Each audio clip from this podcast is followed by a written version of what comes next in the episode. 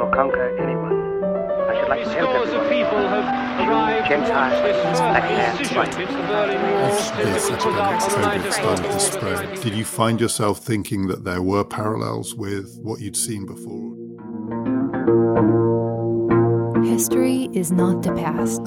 A podcast series brought to you by the Munich Documentation Center for the History of National Socialism in the framework of the exhibition Tell Me About Yesterday Tomorrow. Unsere Zeit habe das Gefühl für die Zukunft verloren und damit auch für ihre Wandelbarkeit. Das sagt Georg Dietz in dieser neuen Folge des Podcasts History is not the past. Herzlich willkommen. Der digitale Raum beschäftigt uns heute. Ganz konkret die Frage, wie ist das Verhältnis von Freiheit und Extremismus im virtuellen Raum und welche Konsequenzen hat die Digitalisierung für verschiedenste Institutionen, etwa für das Mediensystem oder den Kulturbetrieb? Über diese Frage spricht Ausstellungsmacher Nikolaus Schafhausen mit dem Journalisten und Autor Georg Dietz. Zuerst aber ein Gespräch über Sprache und Radikalisierung im Netz. Sana Udupa lehrt an der LMU in München. Sie ist Professorin für Medienethnologie und forscht unter anderem über Online-Hate Speech, über Ausprägungen der hasserfüllten Sprache, mögliche Ursachen und Wege, auf sie zu reagieren. Mit ihrem Gespräch ist Florian Hartleb, Politikwissenschaftler und Autor des Buches Einsame Wölfe. Untertitel Der neue Terrorismus rechter Einzeltäter. Das 21. Jahrhundert, sagt er, habe sich zu einem Jahrhundert des individuellen Terrorismus entwickelt. Ein Terrorismus sogenannter einsamer Wölfe, für die zwar keine terroristische Organisation wichtig ist, aber doch die Kommunikation, der Austausch mit Gleichgesinnten im Netz. Mit Ihnen beiden habe ich mich zum Gespräch verabredet und geführt haben wir es auf Englisch. So now I'm very happy to welcome Sana Udupa and Florian Hartleb here with me. Thank you both very much for joining. And before we dig deeper into your work, just a few words about the current situation. Because of the corona crisis, we are sitting in separate rooms and we are speaking via Zoom and not face to face, unfortunately. But what I found really interesting in the last couple of weeks is that I heard a lot of scholars, from sociologists to economics, talking about how enlightening this specific moment of time is for their field of interest and what new insights they get right now. So I want to ask you, how does it feel for you? Have you made any observations during this crisis concerning your research interest that you're willing to share with us? Well, sure. It is painful to see how the pandemic has caused so much anxiety and uncertainty around the world. In fact, in many countries, the lockdown has driven millions out of their livelihood options. So, this is a moment to take a hard look and ask what kind of institutions and systems have we built? Countries with reasonably good social security and healthcare systems have fared much better than those that have abandoned its people to the mercies of the market under different conditions of precarity. And this is not the first crisis humankind has seen, nor will it be the last. Each crisis reminds us that we can do much more in building systems that work for the common good. As far as my research topic is concerned, what is disturbing is the way the pandemic is used as an excuse to peddle prevailing prejudices against certain ethnicities, against religious minorities, against immigrants. So we've just started uh, documenting some misinformation online related to the COVID crisis. So we are noticing that groups that are already disadvantaged, whether they are religious minorities in countries like India or immigrant communities or uh, also communities such as the Jewish communities are targeted in these conspiracy theories. So this is our very preliminary observation. So what we see is continuation of the trends and the crisis has actually amplified existing stereotypes. Florian, do you want to add something or should we dig deeper into your work right now? Yeah, I would uh, like to point out my observation that the sudden crisis, which was not so predicted in some extent, at least not in Europe, this had the consequence that basically the media, the agenda setting of the media was deeply focused on corona. And this means, for example, that the rise of uh, terrorist attacks in Europe, in Germany, or also in US, especially from the far right, which is now regarded as the biggest threat, was not covered in the news anymore. For example, the attacks in Germany, the recent attacks in Halle and in Hanau. But now I see these topics are coming back. So, for example, now the process against the murderer of Walter Lübcke has started. Soon the process, uh, the trial in Halle will start. Also some other trials has started, like in Christchurch. So I see now a bit more the spread of the topics and also the research topics we are dealing with. Yeah, we will be talking about the case of Walter Lübcke a little bit later. But first of all, Sahana, I want to ask you one of your major areas of research is online hate speech. And at least that's my impression. Hate speech is a term that is often used, but in very different ways. And I think with only a vague understanding what it actually means. So, can you tell us, first of all, what are you talking about when you are using the term online hate speech? And can you give us an example that shows how hate speech sounds? So, what tone and what phrases are important to define a speech act as hate speech?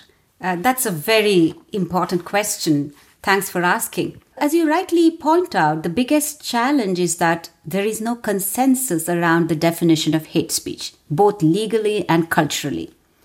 Broadly, we can treat hate speech as distinct from other forms of interpersonal communication because it is a specific type of emotional expression that has the ability to reduce empathy. And it also has the ability to trigger conflicts under specific conditions. Of course, there are also long standing global conventions that help us to identify and develop regulatory actions against what might be seen as hate speech. But regulation is one thing, cultural understanding is quite another. Hate speech discourse is largely concerned with normative and regulatory question of classifying and isolating problematic speech. The challenge that we have taken up is to turn this task of classification into an analytical exercise to understand in a holistic sense how this phenomenon has come about. This means we understand cultural differences, local practices, and meanings drawn by online users themselves in everyday lived environments. And there are two objectives to our approach. First, we stay close to culturally situated practices because there is certainly no common understanding of what is hate. And because there is no common understanding of what is hate, this is constantly being innovated upon. So, hate expressions can take different forms in different cultural contexts. And second, we also draw critical attention to how hate speech as a discourse is misused by governments to clamp down dissent. In both the cases, we might recognize that there is no self evident category such as hate speech. The idea is not to replace hate speech category altogether, but complement ongoing discussions by raising questions that a legal normative understanding of hate speech does not adequately address. To answer your question, once we acknowledge cultural variation, it's clear that hate speech does not come with a particular tone or expression. It's rapidly evolving, constantly changing forms. In all these variations, they serve two functions. A, it produces an outgroup effect by targeting populations using dehumanizing terms. Target communities are seen as a threat to the safety and values of communities hate speakers claim to represent. B, hate speech has in group function in terms of recruiting and socializing new members. But how exactly it performs these two functions, outgroup and in group functions in specific contexts, is something that we need to continuously explore. For instance, in recent years, online extreme speech is taking the form of disinformation or misinformation. We do see a lot of aggressive expressions, name calling, put downs, racist slurs, of course, but also exclusionary messages that present themselves as credible information. I have defined this as the culture of facticity. They resist detection because they sometimes use sophisticated technologies of deep fakes, but more fundamentally, the very character of exclusionary expression is changing because it mimics the repertoire of facts rather than just mad outbursts. And that's the real danger that we are facing. Thank you very much. Maybe it can help um, clarifying what you just said by giving an example. Because, Florian, in your latest book, you write about the murderer of Walter Lübcke. And we all know until his death, he was the president of Kassel's parliament. And he was, and that's important, well known for his commitment to refugees and his opposition to Pegida supporters. In your book, you point out that his murderer had posted hateful phrases online before he actually murdered Lübcke. So let me quote just one example. You mentioned on YouTube, he wrote, either this government resigns shortly or people will die. Would the two of you consider this as a form of online hate speech? And can you say, Sahana, how we see here play out what you just said about the political motivation, about the inside and outside purposes of hate speech? What we clearly see is the uh, interplay of in group and out group functions of hate speech, right? So you see that hateful expressions are constantly creating an enemy. At the same time, it's also constantly creating the image of an insider, image of the us, who are threatened, who are endangered by the values, the civilizational kind of background or religious background, whatever the criteria are. So clearly, it is performing both the functions of in group and out group uh, mobilizations. Yeah, there is basically a decisive point what Sahana just made the distinction and the emphasis on in groups and out groups. Uh, in groups is basically the view how these people regard themselves. So they basically see themselves as the angry white men, and they are also basically fans of the white supremacy theory. So they basically see their own national state, for example, in danger because of, for example, Islamization. And this in group, out group logic basically came up in the refugee crisis in autumn winter 2015. And this most likely was the trigger for the murderer of Walter Lübcke because Walter Lübcke made one sentence which circulated in the social media. He made one sentence in a citizen assembly in which he stated that basically the discussion was about building up a center, a building, a local building for asylum seekers. And uh, Mr. Lübcke made the sentence after a heavy discussion in this debate. If you're not agreeing with building this up and to be open for integration, then you also can leave this country. And this basically, this sentence was circulated and this was most likely the trigger. And this we can see also with this other uh, single actor terrorist uh, who basically want to defend in a violent way their home countries, their own identity. And uh, so this, I would add also that we have a very strong identity conflict, which is also mirrored in all these hate speeches. I think this example shows another interesting fact when it comes to hate speech, because as you write in your book, Florian, nobody noticed this post, so nothing was done about it. What is it in your experience that makes online hate speech and posts like that so uncontrollable and so ungovernable? The problem is also that uh, we have uh, many different channels. We are talking about the, we can say right now, the traditional social media, Facebook postings, Twitter postings, etc. But the people are much more clever as we expected and we were maybe a bit too optimistic and uh, now the uh, focus in the main discussion is on the social media but as i observed uh, from all these other far right terrorists basically that they are much more advanced. So they basically use platforms such as the gaming platform steam or 8chan 4chan telegram. So they're continuing uh, developing these things. And when we are talking about hate speech these people are using just some short slogans, some short messages, some uh, symbols, some memes. So, for example, if they're posting some symbols which are, for example, in the context against refugees, against immigrants, and basically, I would say even that we can observe in this case uh, a reduction of long speeches, long thoughts. So, basically, also this murderer of Walter Lübcke was very short in the messages. It uh, became clear that he has the enemies, the refugees, and he had the representative, Mr. Lübcke, who basically was blamed for to be responsible, to be open minded.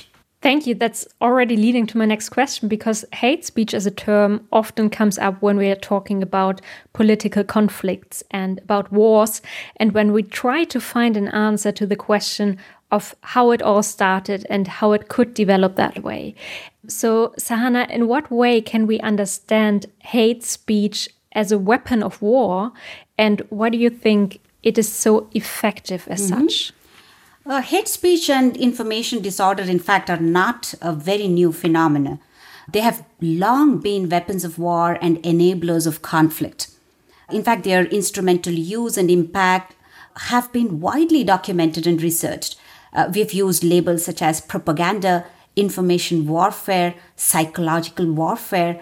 Under these different frameworks, we've been studying how speech becomes a key instrument to peddle certain political ideologies and also to wage wars. What we see uh, today, however, has some unique features. There are some distinct features in recent manifestations of these older phenomena. What we notice in online hate speech is some kind of commonness. Governments and organized groups are definitely behind large disinformation campaigns and propaganda, there's no doubt about it. But these tactics have tried to exploit fragilities and polarizations within specific national polities. And they're targeting ordinary users as active participants in the spread of hate and disinformation. For instance, studies have shown that during the MH17 plane crash in Ukraine, citizen users acted as curators of pro Kremlin disinformation. And they did so by producing, selecting, and spreading the most popular content about the event on Twitter. So, in these cases, we see that organized groups are using the peer to peer participatory cultures of digital media to their own ends. And that's the new form of information warfare that we are seeing. Florian, as mentioned before, you are an expert in right and left wing extremism. You are engaged with terrorism in a global perspective, and you have written about so called hate crimes. And I know we already touched that question when we talked about Walter Lübcke, but I want to ask it again in more general terms. In which ways do you think extremists and terrorists using or not using hate speech, like Sahana just said, for their own purposes. So, to put it in another way, is using hate speech central, would you say, for their profile? I think very important in this uh, sense is that the hate speech and the framing, the ideologies, all this spread of information, disinformation, all this propaganda war which is caused, the social media, for example, in a systematic way. Sahana mentioned the example of Russia and the Ukraine. This is very important on this side, but the new tendency concerning terrorism is kind of individual terrorism, this kind of single actor terrorism. And this basically brings the ideologies to the personal life, to the personal level. It's kind of individualized. And this is at the end of the day if you're studying, for example, the manifestos of this terrorist, then you see a mixture between the ideologies with the personal experiences and with the personal frustration. And this makes it very difficult to find a common ground. You see basically the use of hate speeches for the personal situation. Before I come in more detail to these individual terrorists, I want to ask one more question because I think it is one thing to understand, and we tried that already, to understand how hate speech sounds and how it is used and to which purposes. And it is a completely different thing to say, how does it happen? So, why is there so much hate speech produced for example, in the German society to stay for a minute here in Germany. So I want to ask you both what does it tell us about us, about our democracy, and also about this new media culture that this kind of speech is regularly produced and is shared and is obviously liked? Uh, let me jump in there. Uh, I think, from the point of view of policy and law and order, it might be helpful to see certain phenomena as terrorism, so long as this identification comes after a due process free of systematic and personal bias. I get that. But the frame of terrorism or terrorist is not helpful when it comes to understanding these actors. And that relates to the question you brought up just now. So, why does this come about? As an ethnographer, I cannot go to the field and tell people, hey, I'm working on right wing terrorists, would you give me an interview? It is not just a practical problem, but a methodological one with immense consequences to how we should understand the phenomenon and the people behind it. In fact, moreover, by calling it terrorism, we instantly frame it as extraordinary, something that represents a deviance, a pathology. As I said, of course, it's important to designate some acts as terrorism because it can deliver justice. There is no doubt about it. But what I think is equally dangerous is the ordinariness of hate production. If we focus only on spectacular and severe spikes, we lose sight of how hate resides in the ordinary. To me, the greatest concern is the ordinariness of online right wing cultures. And these people are not extraordinary deviant people sitting and conspiring against the rest of the world, but very much in the midst of all of us, wearing the same clothes that you and I do, exuding the same kind of cultural caliber that you and I are proud of. In fact, for some time, I was really curious to see how right wing people in Europe would look like. So I would stare hard into news p- reports with pictures taken at right wing rallies. I was thinking that I can learn something from these pictures and then I'll be able to spot such people on the local trains. This was my assumption. But no, they don't look any different. Banality of evil, as Hannah Arendt so well defined, is a useful tool to understand this phenomenon. The other day, I saw a lady on U-Bahn in our own city of Munich who went to a young man and said she only likes men with blue eyes, and proudly declaring herself as a supporter of a right wing group. And nobody there said a word. And these are the little deaths of the everyday. In fact, by contrast, there is more clamor and noise on online media. You will find someone will shout back at the troll on online media. Take the case of Amy Cooper episode, for instance. So, on the one hand, online hate is a reflection of our own hypocrisies, of our own failures. But online media also have the potential to imagine a world of co belonging.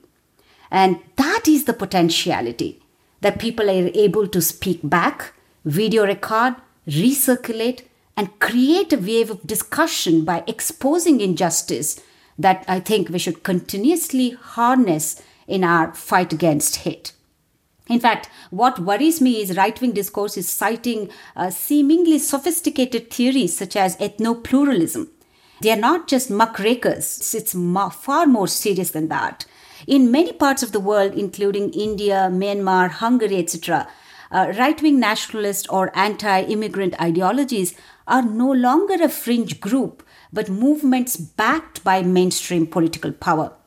So we should definitely watch out how these fringe groups begin to occupy the mainstream.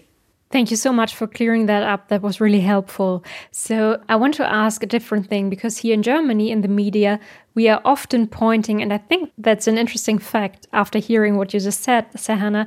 We are often pointing at the online spaces when it comes to radicalization of any kind. And Florian, one chapter of your book, Lone Wolves, is called Radicalization in Our Midst and in Virtual Rooms and Spaces. And I was wondering, is this your way of stressing the fact that radicalization doesn't happen in a place far away from our reality, that online as well as offline, it happens right next to us and not in a completely separate or strange world we have no access to?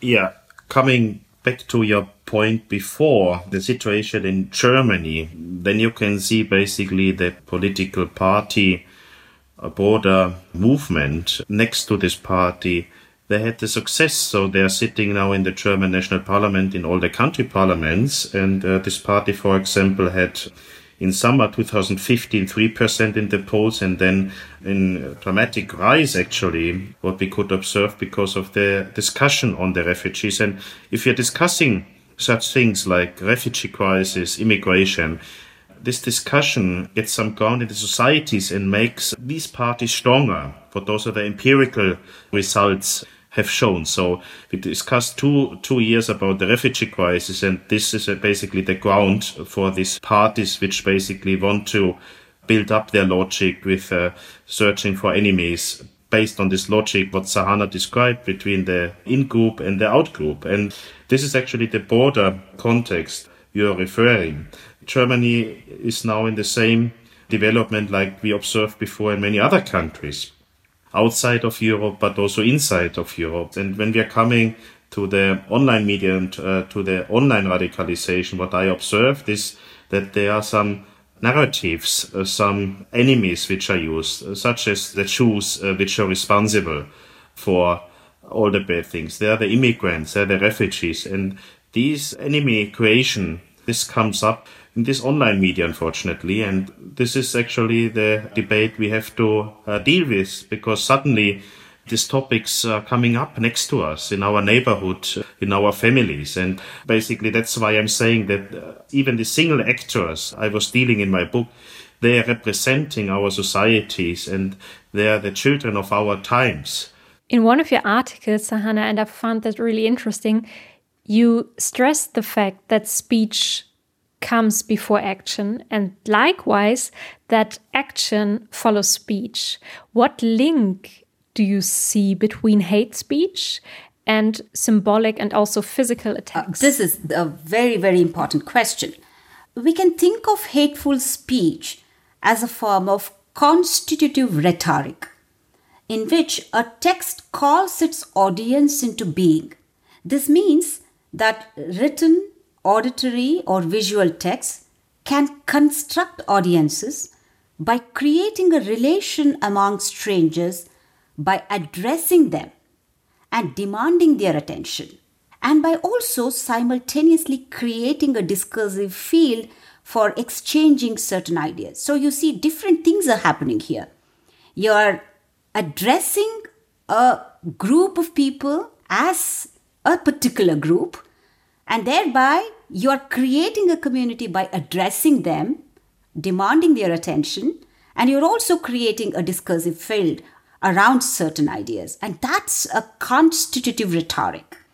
Text can be also approached as a speech act. And feminist philosopher uh, Judith Butler has elaborated this so well in the context of hate speech, which means it can have certain kinds of impact.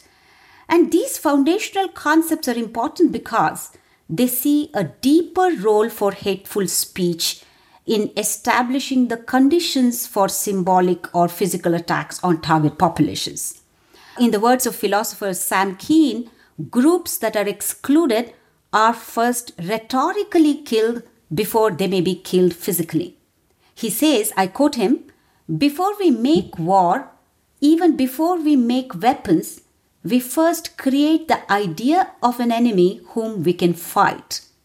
And he cites the case of propaganda cartoons that were circulating during the Second World War. In a more recent study, Emma Townsend gives the example of the persecution of Roma communities in some Eastern European countries. She shows that hate speech facilitated biological erasure through coercive and forced sterilizations in Slovakia. In India, inhuman metaphors are used against religious minorities and Dalit groups. And more recently, migrant laborers were seen as a disease carrying pest because of the COVID crisis. So, what happens in all these cases is these expressions prepare the ground where direct attacks are possible. In digital environments, in fact, something more is happening. These hateful expressions are ramped up by digital fun online users are beginning to enjoy them. That's why uh, Florian mentioned 4chan and gaming cultures.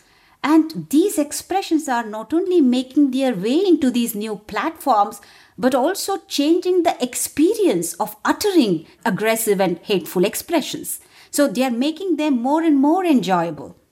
In fact, people who call out racism and misogyny are dismissed as boring normies. I don't know if you know the term normies, Sometimes people who call out racism and misogyny are called liberals who don't get the joke, right? They are the boring liberals. In fact, therefore, I have proposed the theory of fun as a meta practice of online extreme speech. Yeah, I think it's, if I can interrupt you here for one minute, because I think it's very important to understand that you are not using fun as some kind of hilarity, but more, I think, as a powerful political practice. Absolutely, right? absolutely. So, hilarity and fun have to be taken very seriously.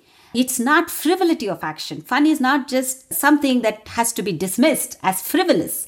It's a very serious way of enabling today's hate cultures. In fact, in online exchanges, fun instigates collective pleasures of identity that people are beginning to enjoy and become part of a particular community. And this can also strategically mitigate risk and culpability for hateful speech. And I remember uh, Florian mentioning certain symbols, right? And by calling them jocular expressions, oh, it's just funny, uh, they are also able to evade um, uh, regulatory and different kinds of sanctions. And these trends are leading to banalization of hate and also strengthening group solidarities among right wing supporters of different shades. Uh, digital fun, in fact, has become a new enabling ground for exclusionary politics to stabilize and become widespread.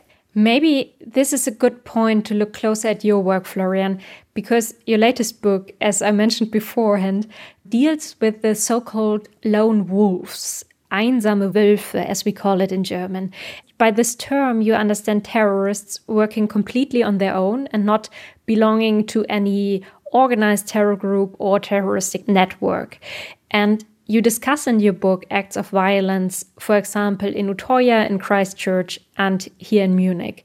What kind of perpetrator do you have in mind when you are using this term? And to ask that combined with it, can you give us an impression why the virtual space is so important for them? To give a profile in short, we can talk about men. So these uh, singular actors, actors are men who basically hate the woman. Sometimes they are living at their mother, but they hate the woman. They are also, for example, fans of the so-called incel subculture in US. They are totally isolated in their normal life. So basically they are gaming and they are online 16 to 18 hours a day as Breivik was the Norwegian terrorist uh, who can be regarded as a prototype for this kind of violent actor. And uh, this Breivik, for example, was planning his acts uh, nine years. And all these people basically are planning these acts very carefully. They're communicating basically then only online. They are in the gaming culture. They are joking around. What uh, Sahana said, I think this is a very important point. This banalization of hate, but also the gamification of terror, searching for idols for example, also sharing some violent uh, videos from Islamist attackers, from ISIS, just to show the violence, also to share their own frustrations. So I think this frustration element is very important to understand this phenomenon, which is not easy to understand. These people also want to be famous. They are losers in their normal life, but they want to be famous, and that's why they are planning very carefully. They are writing a manifest this uh, manifest from Breivik was more than 1,500 pages. Now we even have this uh, tendency, as we saw in Halle recently in October, the tendency to do it live stream. And this actor from Halle even addressed and he said, hi fans to the gamers. So basically, he even addressed to this online community. This is really interesting because the term lone wolf suggests First of all, I think that there is, of course, a psychological side to this new wave of terrorism, as you call it, that we are dealing with lonely people who live at the margins of society, if you want to say so. But as you just said, on the other hand, these perpetrators do communicate, so they do interact with the society. Did I understand that right? So it's a specific form of loneliness and it's maybe broken in the virtual rooms. Yeah, this one thing is not excluding the other one. So if you see these attackers, you can even see some psychological disturbances. So the Breivik had their diagnosis, uh, autism, also the attacker from Munich. But on the other hand, they are political radicals They are part of these communities and they also are basically acting according to the in-group out-group logic, what basically Sahana has described in the context of hate speech. To understand their social behavior in the political dimension, this is more or less the same logic like for the hate speeches, but they bring this in-group out-group logic to this gaming culture, to this joking part, plus also to this identity part because they are using for scapegoats because of their own personal frustration. So, for example, they're not able to uh, be interesting for a woman. That's why they hate women. They're searching in the internet and then they're reading about the incels. They're searching for some enemies. Then they are finding that some anti-Semitic websites in United States. And they're using also this kind of games uh, in Steam. You can also find some terrorist simulation. And this actually comes all together. I would like to go back to hate speech for another minute.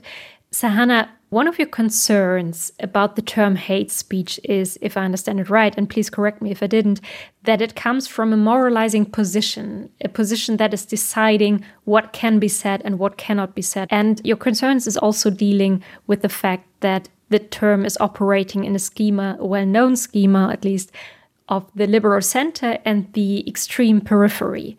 Can you clarify these concerns for me a little bit? And can you say why it is, in your point of view, not helping discussing hate speech in this normative and moralizing way?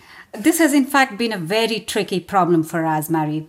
The moment we say we need to understand hate speakers, we are stirring up a hornet's nest. In fact, I take one step further and say we need to have empathetic understanding. The very word empathy in researching hate speech or right wing politics can scandalize scholars. I have seen that happen. But I insist on it. First, because moralizing positions have backfired. Whether we call it hate speech, etc., these moralizing positions have actually backfired right wing haters have made a caricature out of voices that insist on inclusive societies by calling them normies or politically correct or libtards. Libtards means liberal retards and so on. The list, in fact, is growing.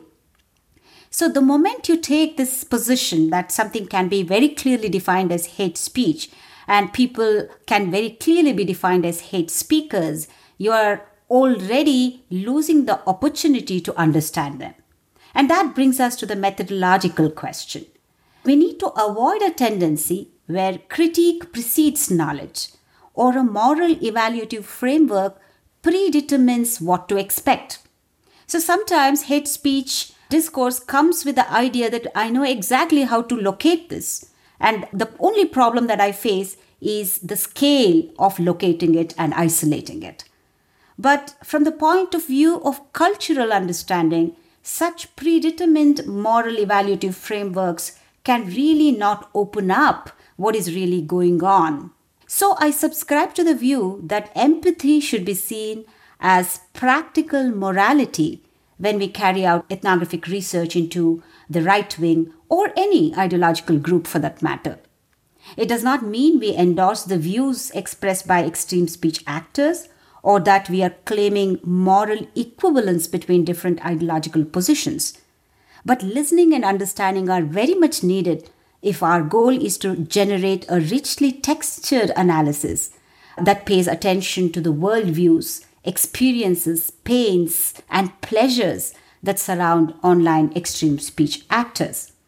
All too often, these details escape the wide eyed lens of non ethnographic studies, and therefore, we constantly say that we need to go back to people and ask what's going on.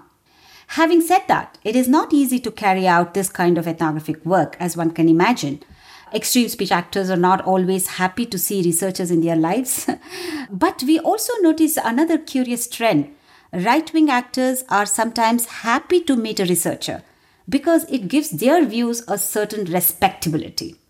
So, as researchers, we are walking a very tight rope here. We need to retain and sharpen our critique while also keeping our ears open to what our interlocutors have to say. At the same time, we also have to make sure that we are not legitimizing what they are saying. On the question of the liberal rational center versus emotional periphery, this uh, particular question can be handled at different levels. One is the idea that there is a very calm liberal center and all other hate mongers are on the periphery and they are the deviant people. The moment you come up with a schema, you are already excluding them from your sphere of understanding. So I've already made that point. But I also take this particular difference in a geopolitical sense. For a long time, studies on the global north implicitly assumed that emotionality of hateful speech is just an aberration because calm rationality was supposed to be the default value of the post war Western world. At the same time, when these studies looked at Africa, South Asia, or Southeast Asia, they saw conflict. Conflict as some sort of propensity amplified by emotionally charged verbal cultures uh, common in these societies. At least they believe that these are common.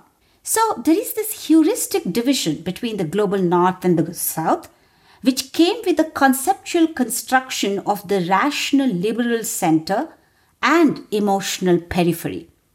And such imaginations do not account for vast disparities inflicted upon societies through colonial encounter. But what is happening now is that there is an, a sort of ironic twist. The expansion of internet media has had a sort of equalizing effect in terms of recognizing that North America and Europe are no longer exceptional in terms of violent emotionality of hate speech.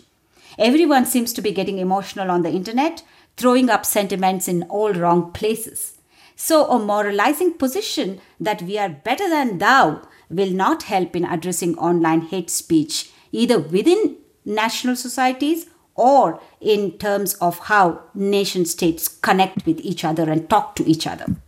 I see a link at this point here between your the work of the two of you because you both stress that there is a tendency to see hate speech on the one hand and to see the terroristic acts you, Florian, write about as some kind of individual. So maybe even an emotional problem, a problem of the margins, a problem of societies.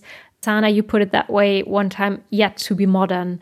And by this way of looking at these phenomenons, we are maybe overlooking the larger dimensions, so the structure behind it that connects hate speech and that connects the lone wolves with our society as a whole. So I want to ask first of all, is this impression right? So do you see this connection as well? And if the answer is yes, why do you think we as a society do want to look at it that way? Yeah, I think we as a society, we are missing a bit the ground. I think in this case, the memory culture is, is very important. If you see, for example, now the demonstrations, the anti-racist demonstrations, some demonstrators are now targeting Bismarck, some other politicians. And now we are discussing, for example, also if uh, Karl Marx was a racist. So it comes from every political dimension. Then you see basically that we are really now fighting the society to have this common ground, to keep the memories on the one hand, but also basically to modernize ourselves. We have a big wave of migration globally which will continue. So we have also new people in Europe from another cultural background. So I think we have to see now also this backlash of globalization, which can also be one of the consequences out of the COVID crisis. So I think we have to certainly discuss the narratives within our societies. And I think this could be maybe the structural point behind on the common line regarding hate speech and terrorism. Uh, I would take that question as the need for historical sensibility. Florian brought up the point on memory politics, and uh, these are important questions because what we see today across uh, hate speech phenomena and what might be termed as extreme or radicalization, etc., is that we need to place these speech acts in a longer historical timeline and to be aware of how history impinges upon the present. Online hate and disinformation we see today have not erupted because of some irresponsible yet charismatic populist leaders. Neither is it because online anonymity has suddenly given people to say things they would not say elsewhere. We should see them in relation to a longer history of racialized colonialism that is now increasingly funneling affective infrastructures of the digital in its further perpetuation. And that's why uh, to bring uh, these neo-colonial relations of digital capitalism would be very important, for instance, and to bring questions around racialized depictions of populations in relation to a longer colonial history becomes important. So the final point being, longer histories are to be taken seriously if we have to make sense of contemporary digital narratives. Thank you, Sahana, because this is leading to my last question. And I guess journalists like me ask that question, the following question very often what to do about it and what answers do we have when it comes to hate speech in the internet and when it comes to terroristic acts like you, Florian, are researching. So I want to end our conversation by asking that big question. So, do you see any counter strategies or some kind of prevention? Mari, let me jump in and disappoint you. There is no easy solution. so it's it's a very complicated problem. It requires multi-pronged strategies and different kinds of interventions. There is no one size fits all solution. The first solution would definitely be focusing on social media companies. They have to do a lot in terms of content moderation by allocating resources in a fair manner. One other attempt that we see among governments, companies, and civil society groups uh, more recently is to use artificial intelligence as a tool that can detect, decelerate, and remove online extreme speech. In fact, one of the key challenges is the quality, scope, and inclusivity of training datasets that you give to these AI systems. The second challenge is that there is no catch all algorithm that can work for different cultural contexts. So there are also vast disparities and discrepancies when it comes to how social media companies are moderating hate speech in different parts of the world. Uh, in a detailed news report, Time magazine revealed that Facebook increasingly relies on artificial intelligence to detect and remove hate speech, but machine learning competency is currently limited to a handful of languages. So, in the third quarter of 2019, for instance, Facebook claimed that it removed 7 million instances of hate speech. And this is an increase of 59% against the previous quarter. Over 80% was detected by artificial intelligence. A detailed report published in Time magazine points out that this figures looks very impressive, but it conceals a structural problem. Not all hate speech is treated equally. And this gap has emerged because Facebook's AI systems are not trained equally for all the languages spoken in the world. At the moment, they can handle content in English, Spanish, and Mandarin, but this situation means that languages spoken by minorities are the hardest hit by this disparity. So, how then do we operationalize an open, nuanced, and decentralized ecosystem to combat hate? There are certainly no easy answers. One approach is to involve communities so that we are able to place politics and perspective into AI assisted models. So recently, uh, I received uh, another uh, European Research Council grant to develop a project which uh, we have uh, dis- defined as AI for Dignity project.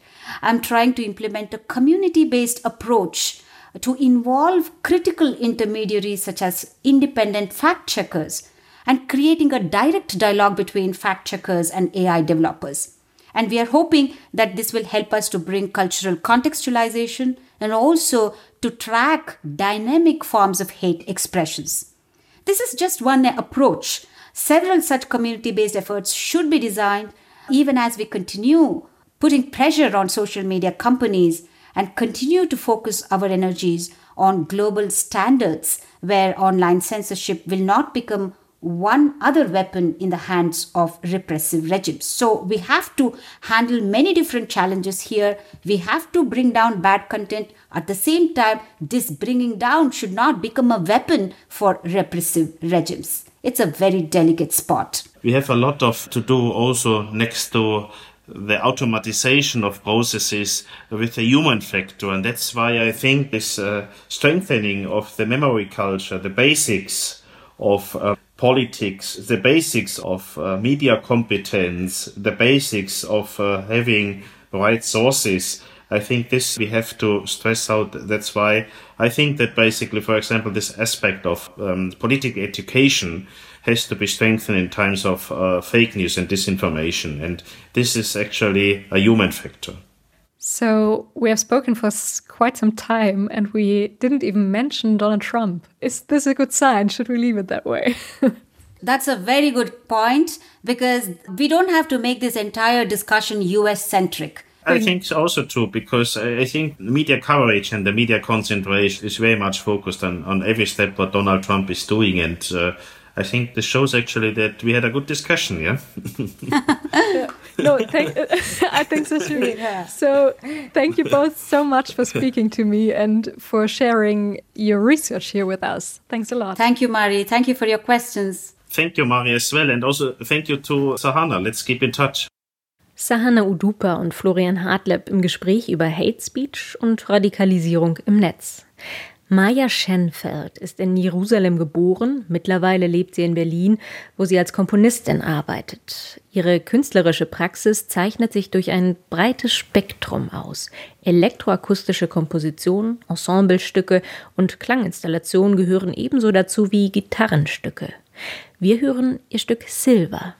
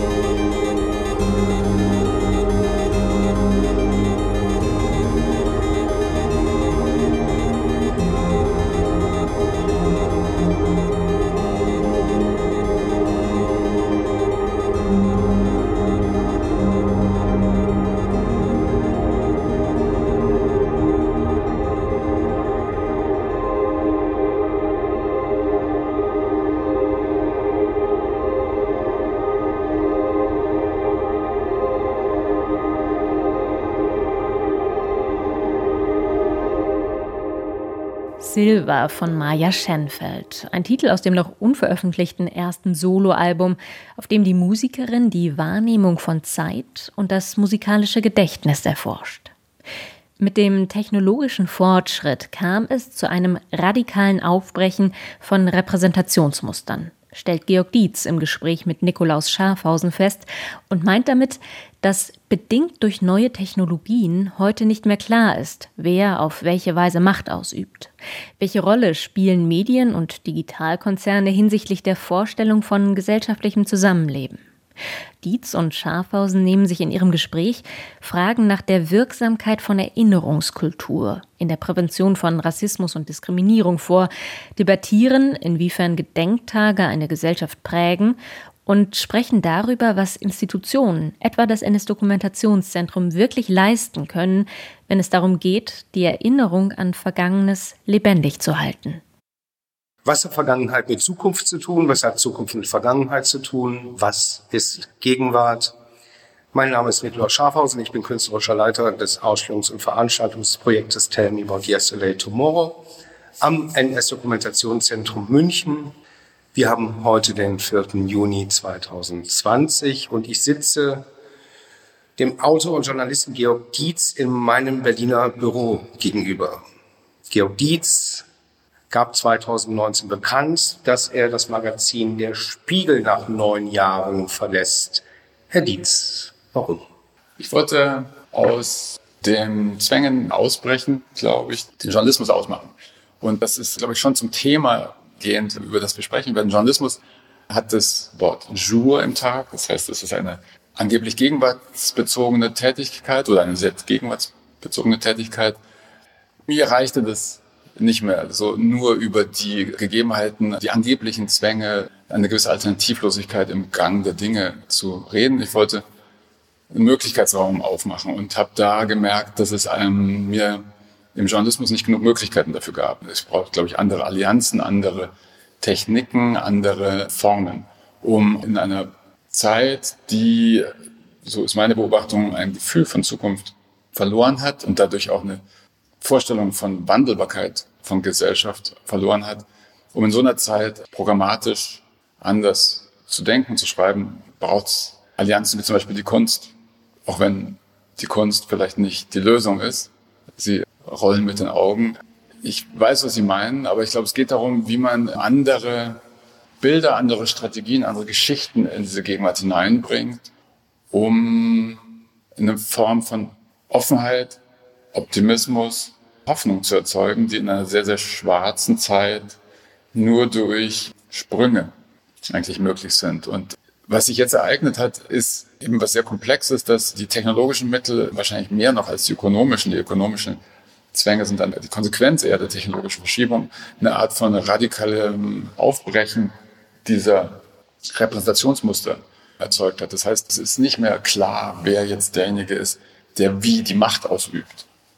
Donald Trump regiert im Grunde, kommuniziert nicht durch die Medien, sondern durch Twitter, autonom, alleine, um ein schlechtes Beispiel oder ein negatives Beispiel zu bringen.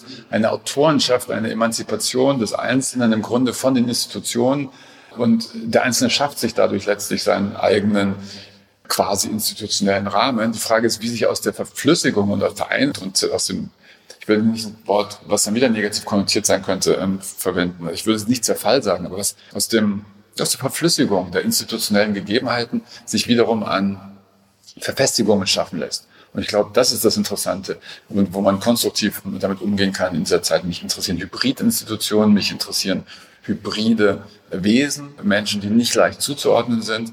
Ein Museum, was behauptet, dass es gleichzeitig eine Universität ist und ein Krankenhaus oder eine Psychiatrie, die gleichzeitig denkerisch oder künstlerisch tätig ist. Überschneidungen solcher Art Theater, die sich anders definieren als nur im, als Abspielflächen von Stücken aus dem 19., 20., 21. Jahrhundert. Das Problem ist, es gibt diese Institutionen nur sehr vereinzelt. Jetzt dem Themenkomplex Erinnerungskultur. Ja, das hat ja viel mit, auch mit Ihrer Arbeit zu tun gehabt. Und heute noch, aber ganz, doch ganz explizit, Ihre Arbeit beim Spiegel. Doch etwas ganz anderes irgendwie entwickeln. Auch ein bisschen flapsig zu sagen, unbequem sein, unsere eigene Passivität verlassen. Das haben Sie ja gemacht.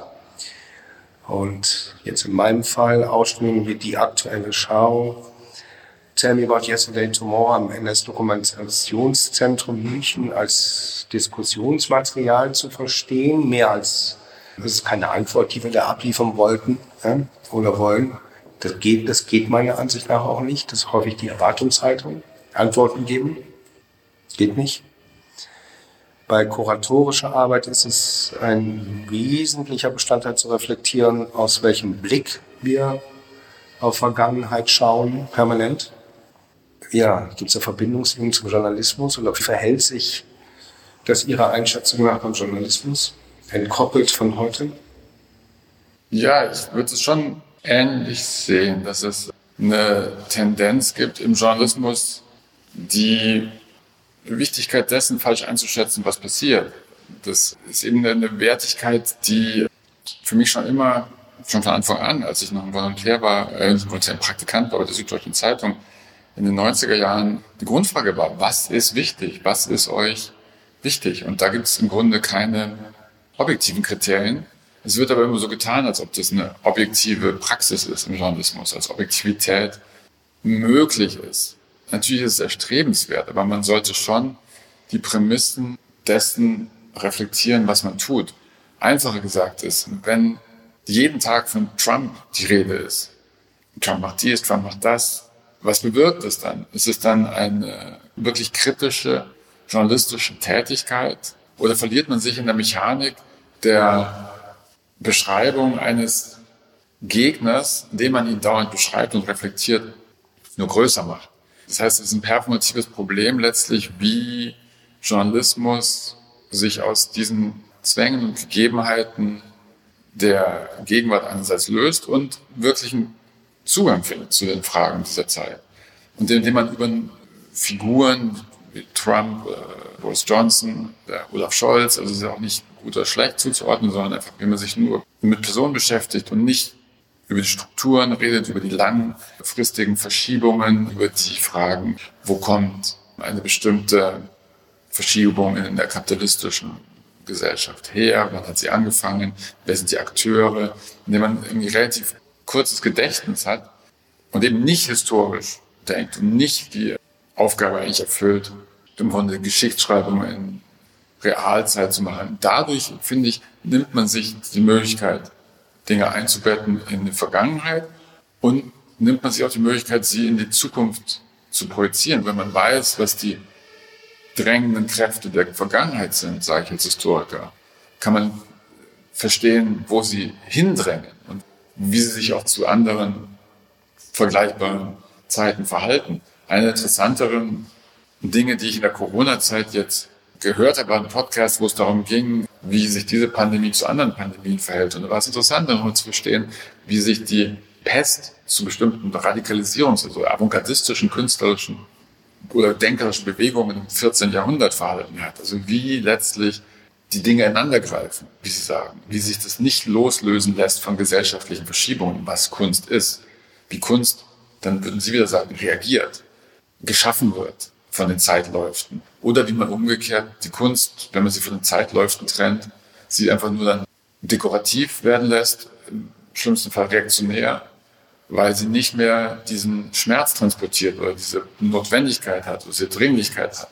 Dann ist natürlich die Gefahr, die dann wahrscheinlich irgendjemand wie mir entgegengebracht wird, zu sagen, das ist die Gefahr, ja, dann, dann, dann reduzierst du die Kunst, indem du sie verbindest oder instrumentalisierst mit einem Erkenntnisinteresse oder etwas bindest. Und ich sage auch nicht, dass die Kunst so ist, aber es gibt bestimmte, sicher bestimmte ökonomische, virologische, soziale, demografische Verschiebungen, die real andere künstlerische Ausdrucksweisen produzieren und wiederum kann man Kunst nutzen, um diese Verschiebungen vielleicht früher zu sehen, als sie sonst gesellschaftlich notwendig sind. Und das ist ein Prozess, den ich interessant finde. Und da ist Journalismus ein bisschen abgekoppelt, weil es nicht mehr sich so ernst nimmt als mögliche Gedankenbewegung. Also es ist, es ist ja Journalismus, vor allem Feuilleton, ist ja auch eine konstante Denkmaschine, eine gesellschaftliche Reflexionsmöglichkeit. Das ich meine, es geht ja hier, also jetzt bei dem so ein bisschen auf München zurückzuführen, da geht die Münchner Institution, das NS Dokumentationszentrum, ist ganz explizit dafür da. Das ist ein Bereich der, des großen Bereiches Erinnerungs, Kulturerinnerungspolitik in Deutschland jetzt spezifisch am Beispiel München, was hat die Zeit des Nationalsozialismus und davor mit heute zu tun? Und was hat das mit uns zu tun als Gesellschaft und mit mir persönlich zu tun? Das ist eine Frage, die wir natürlich global irgendwie übersetzen können heute. Ja, wie gehen unterschiedliche Staaten, unterschiedliche Gesellschaften mit ihrer eigenen Geschichte um? Und wie können wir das alles im globalen Zusammenhang sehen? Und wir reden immer, wir indirekt ja jetzt hier auch. Wir reden ja permanent darüber, dass die Politik verändern muss. Wir wissen aber auch nicht wie. Ja, das ist ja, ich meine, Sie haben es eben gesagt, ja, was ist links, was ist rechts, was ist, was ist neoliberal, was ist radikal libertär, was bedeutet das? Oder wer, wer verortet sich da? Ich habe mir so in, im Zuge von München jetzt auch, dachte ich, mein Gott, wenn man eine Untersuchung machen würde, und die Bevölkerung eine Bevölkerungsumfrage machen würde, um im Konjunktiv zu bleiben. Wer weiß denn eigentlich, dass der 27. Januar der Holocaust-Gedenktag ist? Wüsste es wahrscheinlich kaum niemand. Und ich will mich da gar nicht ausnehmen. Ja, ich, vielleicht an dem Tag weiß ich das selbst. Ist aber nur ein Gedenktag. Ja, aber dann irgendwie vergesse ich es auch wieder. Ja, irgendwie vielleicht auch so eine Erinnerungskultur. Und wir beide gehören ja in der Generation an, uns wird das ja eingeimpft. Ja? So, also sich eigentlich über seine eigene, zumindest nicht vielleicht biografisch persönlicher oder Herkunft der Eltern oder Großeltern Gedanken zu machen, aber über die, welche Aufgabe, welche Rolle hatte der Staat 30 Jahre bevor ich geboren wurde. Ja, so, das ist ja, das kriegen wir irgendwie nicht raus. Das ist heute bei sehr jungen Leuten vielleicht ein bisschen anders. Was, also meine Frage wäre da, man hat Erinnerungskultur, so wie wir sie kennen und so wie wir sie betreiben, jetzt auch uns in dem Fall uns beide, die eine deutsche, westdeutsche Sozialisation genossen haben, versagt. Hat sie das? Nö, ist ja eine Frage. Ich weiß nicht. Also das, äh, erstmal ist es ja ein interessantes, auch ein bisschen gespreiztes Wort, ähm, Erinnerungskultur. Also äh, da gibt es noch Erinnerungspolitik. Ähm, es ist keine Kritik, also es ist ja, es ist ja das Wort, was, was verwendet wird. Ich sage, es, es ist ein gespreiztes Wort im deutschen Diskurs, was eine bestimmte Annahme zur Grundlage hat. Das heißt, einerseits ist die Kultur der Ort, wo Heil geschaffen wird, wo Dinge heil gemacht werden. So, Heil ist kein, in dem Fall, äh, also auch historisch vorbelastetes Wort, was aber ähm, erstmal heilen heißt. Kultur ist dazu da, uns zu retten, zu emanzipieren. Das ist ja eine romantische Vorstellung von Kultur als etwas, was den Menschen wesentlich verbessern kann, wesentlich betrifft im Kern seiner Existenz. Erstmal eine Annahme, dass das das Ort ist. Und das Zweite ist, dass Erinnerung Erkenntnis oder auch aktionsleitend ist. Dass Erinnerung etwas ist, was lebendig ist in einer Gesellschaft und bleibt. Und diese beiden Hypothesen könnte man erstmal auch in Frage stellen. Man könnte ja sich denken, dass bestimmte kulturelle Praktiken nicht wirklich zu einer politischen oder gesellschaftlichen Realität geführt haben. Also dass es bestimmte Annahmen in diesem Land gab über sich, dass man weiter ist, als man denkt, dass man geschützter ist von Versuchungen der Vergangenheit.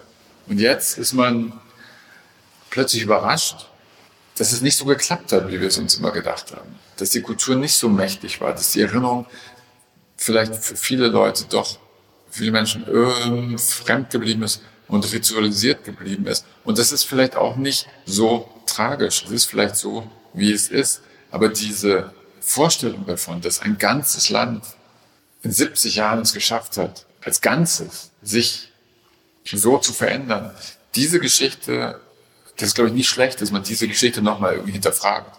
Mit Erinnerung, Erinnerungskultur, also Klaus 45 ist mit in vielen anderen Nationen als das ideale Modell, ist quasi ein Exportschlager ja, und trägt natürlich auch zu dem Image von Deutschland bei, wissen wir alles. Aber die Realität sieht ja dann manchmal doch ein bisschen anders aus. Es gibt strukturellen Antisemitismus, das erfahren wir wenn nicht an uns selbst, dann aber doch im täglichen Umgang gerade, wenn man, man muss ja hier nur in so einer Stadt wie Berlin irgendwie auf die Straße gehen, ein bisschen genauer irgendwie hinschauen. Ja, und auch wie die Leute sich voneinander irgendwie aneinander entfernen. Aber noch so ganz spezifische Beispiele, Rituale. Ich habe grundsätzlich nichts gegen Rituale. Rituale haben ja auch mit Regeln zu tun. An Regeln muss man sich dann halten. Ist ein bisschen autoritär. Man unterscheidet ja so zwischen was ein, so ein feststehender Begriff ist, aber so staatsoffizieller, nennen wir es mal Erinnerungskultur, finde ich auch ein sehr, übrigens ein sehr steifen Begriff. Hm? Also staatsoffizieller Erinnerungskultur und dem, was die Leute so denken. Jeder hat ja so seine Stories. Also welche Geschichte wollen wir eigentlich über uns selbst erzählen, ja, die ja nicht unbedingt immer der entspricht, wie es so tatsächlich war. Wusste es vielleicht auch gar nicht. Das ist ein interessanter Punkt, weil Sie, Sie sagen, es sich so trennt also voneinander. Also das, man den strukturellen Rassismus, den strukturellen Antisemitismus, den strukturellen, ja, als, als muslimisch denken. Ja, da gibt es schon Zusammenhang. Da gibt schon Zusammenhang. Genau, aber ähm, irgendwie ist es ist das Ritual wichtiger als die Realität. Und wenn das das Problem, wenn das also eintritt, dann hat die Gesellschaft ein Problem. Und ich glaube, die interessante Aufgabe von Institutionen, die vielleicht wie das NS-Dokumentationszentrum in München, wäre ja eben diese Verbindung herzustellen zwischen einem wirklichen Lernprozess, der an die Gegenwart angebunden ist, und eine Art von Erinnerung, die politisch oder so plausibel ist. Das versucht jetzt in die Ausstellung zu machen. Ja, das ist ja sonst, ich meine, das ist ein Ort, in dem so zeitgenössische Kunst nicht unbedingt so an, solchen Orten permanent vorkommt. Vielleicht temporär mal mit einer Arbeit, die dann sich in Kunst am Bau widerspiegelt oder ein eingeladener Künstlerin, die eine spezifische Arbeit zu einem bestimmten Thema entwickelt. Aber so in dieser, in dem Fall in der ständigen Sammlung integrierte Arbeiten, die sich teilweise durchaus um, den, um neue Formen von Rassismus kümmern. Ja, und natürlich muss man da Verbindungslinien irgendwie herstellen und selber denken. Das ist nicht so didaktisch irgendwie aufgearbeitet, dass man so ganz alles sofort irgendwie verstehen kann. Aber darum geht's ja auch. Das ist so, äh, Geschichte ist ja auch bei weitem viel heterogener, als wie sie in Museen oder in solchen Institutionen überhaupt dargestellt werden kann. Das gefällt mir da im Zentrum sowieso ganz gut. Und auch der Versuch, so, wie gesagt, so eine Ausstellung zu machen. Was ich aber hier in Berlin jetzt gerade hochinteressant fand, es geht ja auch immer darum, wie wollen wir uns gut fühlen, welche Geschichten wollen wir erzählen. Wenn jetzt Berlin am 8. Mai, also ein paar Wochen her, den 8. Mai als Feiertag erklärt, ja, da war äh, als wirklich also nochmal eine Regel aufgesetzt hat. Ja, heute Arbeits, keiner muss arbeiten. Ja, also die, das, ähm, also richtig einen, einen öffentlichen Feiertag. Also den 8. Mai, ein Tag, der an die Befreiung bzw. der bedingungslosen Kapitulation der deutschen Wehrmacht erinnern sollte. Und diese Debatte, die das danach, ja, zumindest in meiner Wahrnehmung erzeugt hat, ja, dass das, es wurde ja diskutiert, bundesweit, und es wird diskutiert, das bundesweit zu einem Feiertag zu machen. Das wird ja, ich glaube, das würde tatsächlich Geschichte ein bisschen umschreiben. Ja, man muss Feiertage jetzt vielleicht auch nicht ewig halten. Aber was glauben Sie, warum ich fand das unglaublich spannend. Ich finde die Diskussion jetzt noch spannend. Leider wird sie so ein bisschen überschattet tatsächlich dann so von Alltagspolitiken, ja, mit denen wir uns, also Corona in dem Fall permanent äh, umgeben müssen. Ja, aber was, was halten Sie von solchen Regeln? Regeln der Erinnerungspolitik? Ich glaube, es ist eine alte äh, Sehnsucht der Geschichtsschreibung über, in dem Fall, äh, das Dritte Reich oder Nationalsozialismus oder die deutsche Schuld, dass man Kontinuitäten versucht zu kappen. Also das äh, ist ja vor kurzem auch wieder deutlich geworden, als die Kontinuität der personelle Kontinuität äh, der Dokumente und der Berlinale bekannt wurden, dass es da in der Gründung, in Gründungsgeschichten, in Gründungsfiguren wesentlich Menschen gab, die auch in führenden Positionen im Dritten Reich waren und dass die Stunde Null eben nie existiert hat. Das verbinde ich so ein bisschen mit so einem Feiertag, weil dieser Feiertag ist eher ein schlechtes Signal, finde ich, für eine Art von fast eine Hoffnungsbeschreibung, dass das eben jetzt klar macht, wie gern wir Demokraten geworden sind. Und so einfach ist die Geschichte ja nicht. Nee, aber trotzdem, wir haben, es gibt ja solche Feiertage oder Gedenktage, nee, Feiertage. In dem Fall, äh, wie repräsentiert sich der Staat? Das ist ja irgendwie die Frage, wie man sowas lebendig macht. Oder ähm, das ist eben oft in Deutschland dann doch vielleicht notwendigerweise sehr steif. Da gibt es eben, wie gesagt, immer noch diesen Erziehungscharakter von dann in dem Fall, wie Sie sagen, medialer Praxis, also man, oder eine Art von Buß- oder Ablasshandel. Und es ist nicht eine, finde ich, adäquate Form dieses, dieses, es muss ein Nachdenken über Demokratie sein. Es muss ein Arbeiten oder ein Leben in der Demokratie sein und nicht ein, es kann es natürlich sein, so ein Tag. Aber in der Realität ist es eben, wie sagen, eher eine Gelegenheit für Feierstunden und für würdevolle Anlässe und für Konzerte, die eher viele Leute ausschließen als einschließen. Und das könnte sich auch anders sein. Gut, das ist die eine Seite. Bei Medien verhält sich das ja wieder anders. Ja? Aber welche Rolle könnten denn, ähm, wenn überhaupt, welche Rolle könnten da Medien übernehmen, die Vergangenheit anders in die Gegenwart äh, zu transportieren? Natürlich auch unter Anbetracht der Tatsache, dass die heutige Gesellschaft, also heutige Einwanderungsgesellschaft, auch hier wesentlich ausdifferenzierter ist. Die Geschichten, die die vielen Menschen, die nun mal hier leben seit Jahrzehnten, oder, das sind ja auch ganz andere, wie sie erzählen. Das ist genau der Punkt, glaube ich. Ich glaube, man kann nicht eins zu eins sagen, wie man jetzt die Vergangenheit so oder so in die Gegenwart bringt, sondern man kann bestimmte Quintessenzen von Rassismen, Ausschlussprinzipien, hegemonialen Denken sehen, identifizieren, analysieren und versuchen anders zu schreiben, zu denken, zu agieren, zu publizieren.